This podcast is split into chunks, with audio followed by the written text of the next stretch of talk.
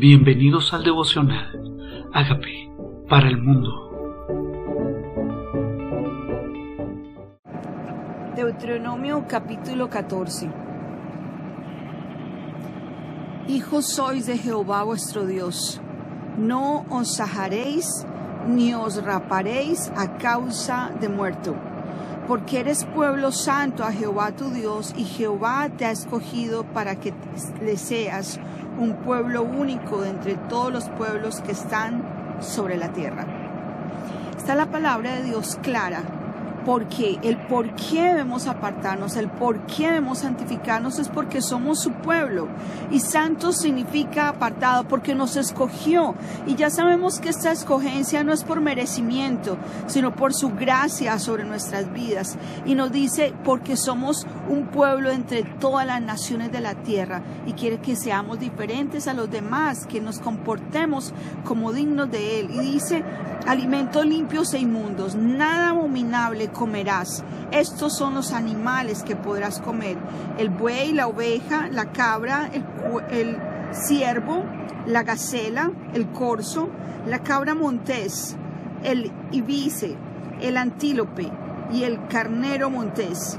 Y todo animal de pezuñas que tiene hendidura de dos pezuñas y que rumiare entre los animales, ese podréis comer pero estos no comeréis entre los que rumian o entre los que tienen pezuña hendida, el camello, la liebre, el conejo, porque rumian, mantienen, más tienen pequeña pezuña hendida, serán inmundos.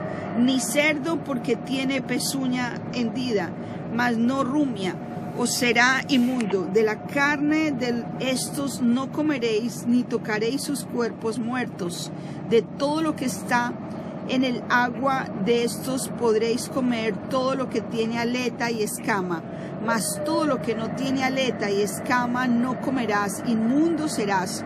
Toda ave limpia podrás comer, y estas son las que no podréis comer: el águila, el quebrahuesos, el azor, el gallinazo, el milano según su especie, todo cuerpo según su especie, el avestruz, la lechuza, la gaviota, el gavilán según sus especies, el búho, el ibis, el, el calamón, el pelícano, el buitre, el somormujo, la cigüeña, la garza, según su especie, la bubilla y el murciélago.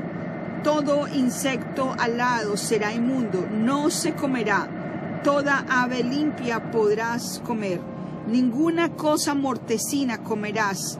El extranjero que está en tus poblaciones la darás y él podrá comerlas o venderla a un extranjero. Pero tú eres pueblo santo, a Jehová tu Dios. No cocerás el cabrito con la leche de su madre.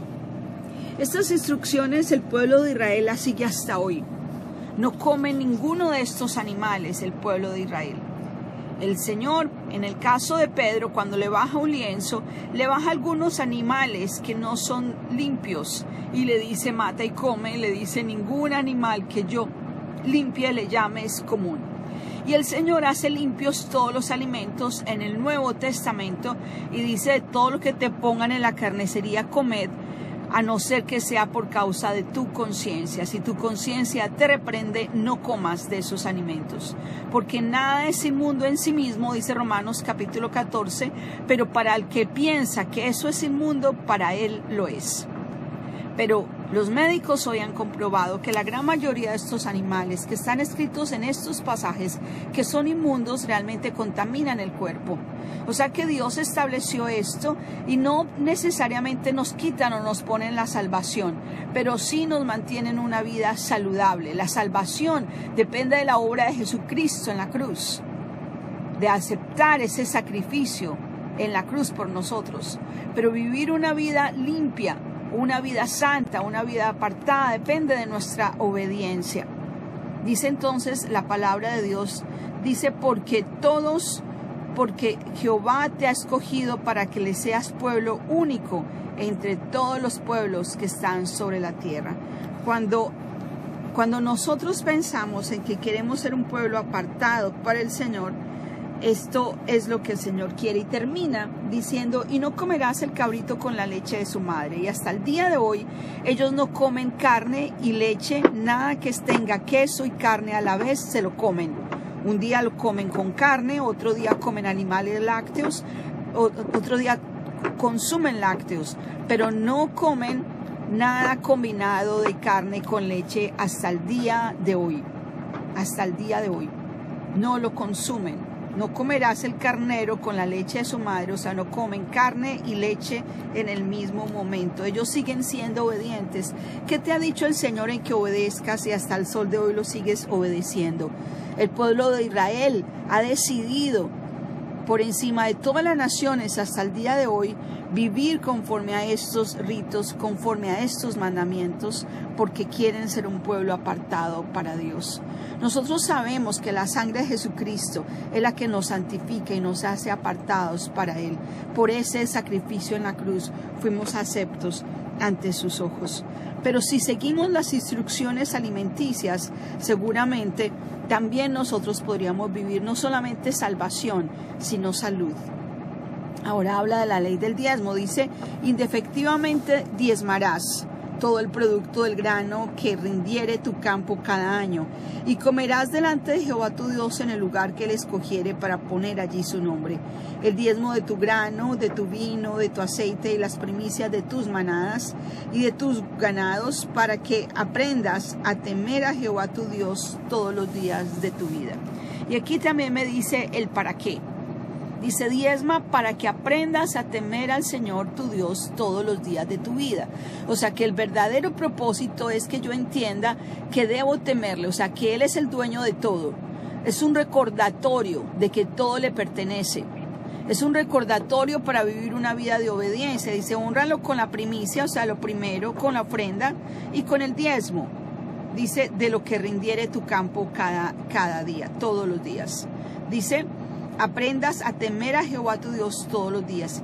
Y si el camino fuere tan largo que no puedas llevarlo por estar lejos de ti el lugar que Jehová tu Dios hubiera escogido para poner en él su nombre, cuando Jehová tu Dios te bendijere, entonces lo Dios entonces lo venderás y guardarás el dinero en tu mano y, vendrás al lugar que Jehová tu Dios escogiere y darás el dinero por todo lo que deseas, por vacas, por ovejas, por vino, por sidra o por cualquier cosa que tú deseares y comerás allí delante de Jehová tu Dios y te alegrarás tú y tu familia.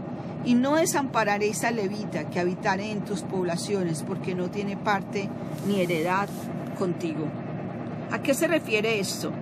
Porque no llevaban el 10% del ganado, el 10% de sus sembrados al lugar que les escogiera, o sea, Jerusalén, en el templo, en el tabernáculo, lo hacían así. Pero si era tan lejos, entonces dice, véndelo, vende esto, guarda el dinero y cuando vayas vas a, vas a reemplazar esto con el dinero que tú has guardado y lo entregas al templo. Pero dice, y tampoco para que disfrutes tú y tu familia y no descuides al levita que está dentro, que está cerca de ti, al levita. ¿Por qué? ¿Qué pasaba con el levita que habitaba en sus poblaciones?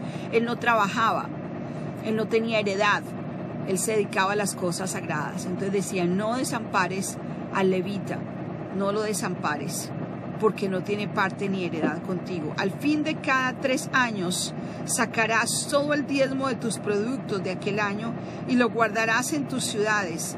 Y vendrá el levita que no tiene parte ni heredad contigo y el, y el extranjero, el huérfano y la viuda que hubiera en tus poblaciones y comerán y serán saciados para que Jehová tu Dios te bendiga en toda la obra de tus manos. ¿Para qué? Para que Jehová te bendiga. El primero era para que aprendas a temer al Señor, el diezmo. Y ahora, el dinero que das o cómo sacias al huérfano, a la viuda, el extranjero, es para que te bendiga en toda obra de tus manos. Huérfanos, viudas, extranjeros. El Señor quiere que también parte de nuestra provisión sea dedicada al huérfano, a la viuda y al extranjero. Uno es el diezmo para el tabernáculo y para el levita.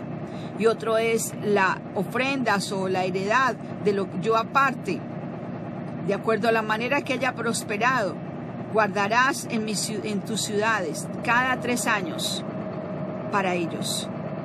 ¿Para qué? Para que el Señor me bendiga. Pensaríamos, dar es quitarme de lo que tengo. Dar es entonces, si yo doy, quedo con menos. Y el Señor dice, no, esta es la manera que yo diseñé para bendecirte a ti. Esta es la manera que yo diseñé para que aprendas a temerme. Siempre pensamos lo opuesto, si doy quedo con menos y el Señor dice, no, si tú das yo te bendigo. Tal vez es la manera como Él prueba nuestro corazón si somos libres de amar al dinero y tememos más a Dios. Y si hay generosidad en nuestro corazón, Dios nos puede dar más, nos puede bendecir. El corazón está listo para las bendiciones, puesto nuestro corazón también se ha desprendido de parte de lo, nuestro, dice, para gente que no tiene herencia contigo, que no tiene parte contigo porque acostumbramos a decir, pero esto es para mi tía, mi sobrino, o gente que conozco. Y dice, no, este no tiene parte contigo, tal vez no tiene herencia contigo, pero el Señor quiere que tú le proveas. Dice, para yo poderte bendecir a ti, para bendecirte a ti. Le hago espacio a las bendiciones, le hago espacio a la generosidad de Dios cuando mi corazón es generoso. Y Él me quiere bendecir, como a la viuda. Le dio primero a Elías de su aceite y de su harina. Y luego nunca escaseó la tinaja de aceite, ni tampoco escaseó la harina. Y comieron él y sus hijos todos los días hasta que volvió a haber lluvia. Tal vez nos parece raro que cuando doy Dios me dé más. No pareciera que funcionara nuestra matemática, pero la manera de Dios para bendecirme, si estoy temiéndolo a Él, para mirar si lo temo, si, si realmente Él es lo primero en mi vida, si el dinero no ocupa un lugar en mi corazón, si los recursos que he guardado también son para otros, también Dios me puede seguir bendiciendo. Y primera de Corintios capítulo 9 dice, el que da semilla al que siembre y pan al que come, aumentará los frutos de vuestra justicia a fin de que estés enriquecido en todas las cosas para toda liberalidad, la cual produce acción de gracias a Dios porque el que recibe le da gracias a Dios, produce acción de gracias. De pronto volverá alguien, algún huérfano, alguna viuda, algún extranjero a Dios a causa de tu generosidad, sabiendo que fue Dios el que lo puso en tu corazón. Porque dice en este 1 Corintios 9 que entonces produce acción de gracias a Dios. Y Dios es quien nos dio semilla para sembrar y pan para comer. Él aumentará, Él aumentará los frutos en nuestra vida quiere que esté para que estemos enriquecidos en todo. El plan de Dios con la generosidad es que estemos enriquecidos en todo, que nada nos falte. Ese es el plan de Dios con la generosidad. Y queremos darte gracias, Dios. Gracias, Dios, si nos has dado una semilla para sembrar. Gracias por el regalo de sembrar en la vida de otros. Y gracias por el regalo de reconocer que todo lo que tenemos vino de ti. Tal vez tú no necesites nada de nosotros, tal vez no necesites el diezmo ni la ofrenda, porque tuyo es todo, dice tu palabra, tuyo es todo, tuya es toda bestia del campo, los animales, todo te pertenece. Lo único que quieres es que nuestro corazón entienda que tú eres el dueño de todas, todas las cosas. Hoy nuestro corazón se rinde a ti. Tal vez una de las cosas más difíciles en nuestras vidas es administrar los, las posesiones, porque a veces se van al corazón y Dios quiere que nuestro corazón sea un corazón humilde delante de Él, un corazón que le sirve, un corazón que le ama, un corazón que le busca, un corazón que lo reconoce como el primero en su vida. Y nadie puede ser verado, señores, porque amará a uno y menospreciará al otro y nadie puede servir a Dios y a las riquezas. Gracias Dios, gracias Dios por tu mensaje de hoy. Somos pueblo santo. Cuando haya muerto, dice, no te sajes, no te sajes porque tú eres mi pueblo. No te rapes por muerto, tú eres mi pueblo. O sea, Dios está por encima de cualquier duelo y Dios está por encima de cualquier recurso o necesidad personal. Hoy te reconocemos como el Señor de nuestras vidas, el Señor de nuestros recursos, que no son nuestros, sino que son tuyos, porque de ti vino todo. El hombre no puede recibir nada si no le fuera dado el cielo. Y estamos agradecidos con cada bendición, reconociendo que somos tu pueblo, que somos un pueblo que reconoce de quién vienen las bendiciones y hoy te podemos honrar. Queremos decirte, Señor, perdónanos, Señor. Reconocemos que somos pecadores y gracias por morir en la cruz por nuestros pecados. Te invito a que entres a mi vida como Señor y Salvador y hagas de mí la persona sana y libre que tú quieres que yo sea. Gracias por entrar a mi vida. Amén.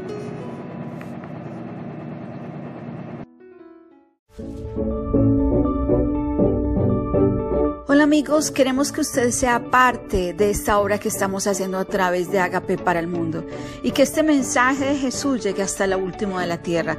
Si quieres donar en nuestra página web puedes hacerlo en agapeparalmundo.org o también a través de Cele en agapeoficial.gmail.com. Dios bendiga tu generosidad.